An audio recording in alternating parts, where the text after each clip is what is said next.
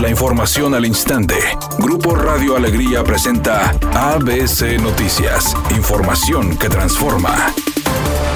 El senador de Movimiento Ciudadano Samuel García manifestó que es muy complicado el tema de las alianzas entre partidos, por el escaso tiempo que las autoridades de la Comisión Estatal Electoral dejaron para el registro de las coaliciones. Indicó que después de haber hablado de una posible alianza con el PAN, el cambio de las fechas en el calendario electoral eliminó casi tres meses a los partidos para analizar ampliamente las alianzas. Desafortunadamente, las autoridades electorales decidieron de manera abrupta adelantar los tiempos Comúnmente en Nuevo León, las precampañas que eran a mediados de enero permitían las coaliciones registrarlas a mediados de enero. Y el hecho de que la hayan adelantado al 20 de octubre sí quitó tres meses de negociaciones. Ese adelanto abrupto para Nuevo León sin duda afectó los tiempos de alianzas y hoy por hoy veo muy, muy cuesta arriba por los tiempos. Aunque mejoró la percepción social sobre inseguridad pública entre los ciudadanos del área metropolitana de Monterrey, la realidad es otra, ya que Nuevo León ocupa el segundo lugar en robos en el país. Y según cifras del Secretariado Ejecutivo del Sistema Nacional de Seguridad Pública, hubo un aumento en el delito de robo a vehículo durante los meses de enero a septiembre, en comparación con el mismo periodo del 2019. El informe señaló que el incremento se da pese al confinamiento y a la suspensión de operaciones no esenciales, que fue decretado en marzo pasado por el gobierno federal, lo que provocó una menor movilidad en todo el país y aunque la cifra de robos es en todos los rubros, destacó la referente a los vehículos con 31.4% de incremento, indicando que Nuevo León solo está por debajo de Durango y supera a Nayarit, Coahuila, Morelos, Durango y Sinaloa.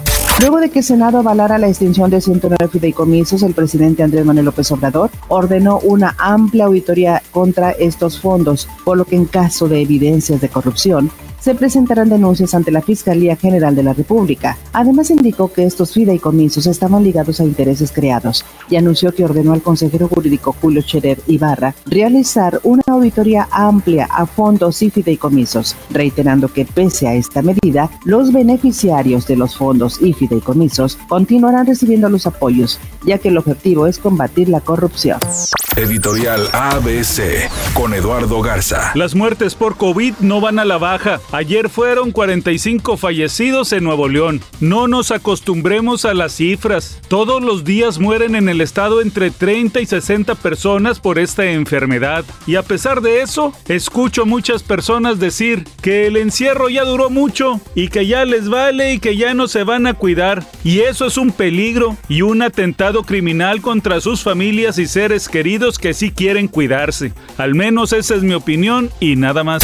Tigres se mantiene como uno de los candidatos a llevarse el Guardianes 2020 por la buena racha en la que se encuentra. Actualmente, el cuadro felino marcha con cinco partidos consecutivos sacando la victoria, además de que en todos ellos ha colgado el ser. Sin embargo, no hay momento para relajarse debido a una razón, el perfeccionismo de Ricardo Ferretti, así lo explicó Luis Rodríguez en conferencia de prensa. A los Latin Billboard Music Awards de este año nada los detuvo, pues con todo y pandemia se llevaron a cabo con un público selecto en un número muy reducido de invitados y todos con cubrebocas. Los primeros galardones del gremio musical latino que se realizan en directo con alfombra roja y muchas celebridades en vivo se llevó a cabo exitosamente. Maluma fue quien arrancó el show y lo hizo con su éxito actual Hawaii y luego pisó el escenario con Jennifer López. Ellos fueron quienes arrancaron la velada en la que se premió a lo mejor de la música latina.